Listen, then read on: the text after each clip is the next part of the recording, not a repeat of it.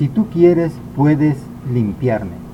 En Mateo 8.2 leemos, un leproso se acercó, se arrodilló delante de él y le dijo, Señor, si tú quieres, puedes limpiarme. ¿Cuántas veces, hermanos, le pedimos al Señor que nos ayude en esa enfermedad que nos agobia y nos aleja de la misericordia de Dios? Hoy en la actualidad de este siglo, debido a la incredulidad, estamos sometidos a grandes enfermedades, pandemias, violaciones de derechos, corrupción, dictaduras y pobrezas. Pero ¿le has preguntado al Señor si quiere ayudarte?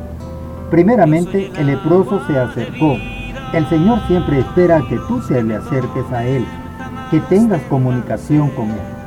Lo que el leproso hizo fue buscarlo.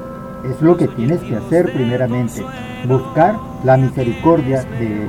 En Mateo 5.4 leemos, Felices los que lloran, porque recibirán consuelo.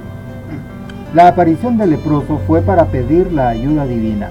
Cristo le dio la respuesta al ver que se acercó para suplicar contrario a lo que hacemos nosotros. Nuestro orgullo nos aleja del Señor.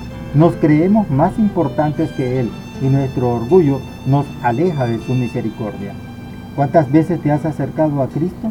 O mejor dicho, ¿cuántas veces oramos a Dios? La oración es la comunicación con Dios. En ella nos acercamos a Él.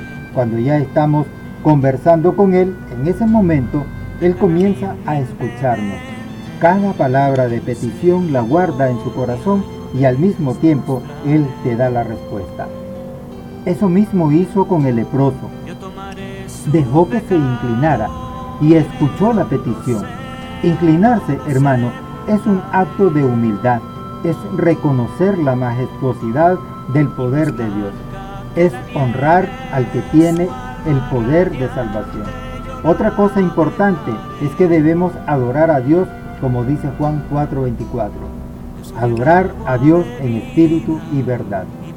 Al dejar Jesús que el leproso se inclinara, fue para dejar sabido que en la presencia de Jesús estaba Dios hecho carne. Si tú quieres, puedes limpiarme. Sería muy hermoso decirle en nuestras oraciones, Señor, si tú quieres, puedes limpiarme. ¿Quieres limpiarme de la avaricia? ¿Quieres limpiarme de la fornicación y del adulterio? limpiarme de mi orgullo y la falta de fe? Cuando le pedimos con humildad y sinceridad que nos ayude en nuestros problemas, en nuestras necesidades cotidianas, en busca de un empleo o sanación de una enfermedad, deberíamos de decirle, si tú quieres. ¿Qué te parece si el propio Cristo te dijera, ¿quieres ser sano? Indudablemente sé que te gustaría oír tal, tal palabra. Cuando Jesús lo vio acostado, Supo que llevaba ya mucho tiempo así y le dijo, ¿quieres ser sano? Eso está en Juan 5.6. Déjame decirte, hermano, que Cristo todos los días ve tu problema, tu necesidad y tu pobreza. Diariamente Él te dice, ¿quieres ser sano? Si tú quieres, Señor, límpiame de mi error, de mi, de mi pecado y de mi enfermedad. El Señor quiere sanar, pero Él espera a que tú se lo pidas. Prueba de ello, el profeta Jeremías le pide a Yahvé que lo sana. Eso está en Jeremías 17:14. Sáname, oh Yahvé, y seré sano. Sálvame y seré salvo, porque tú eres mi alabanza. Sáname, oh Dios misericordioso, digámosle en nuestras oraciones, y Él nos sanará. Sálvame y Él nos salvará. Jesús extendió la mano, lo tocó y le dijo, quiero, queda limpio. Mateo 8:3.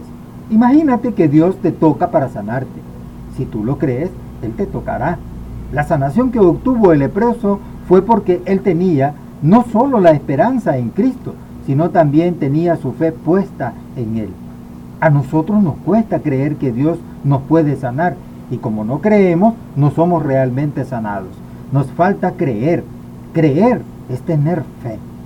Como le dijo Jesús a Marta cuando resucitó a Lázaro, le preguntó, ¿lo crees? Debes de creer en las promesas de Dios, debes creer en el poder de Dios para recibir su misericordia. Cuando pedimos con fe, el Señor nos favorece por nuestra fe.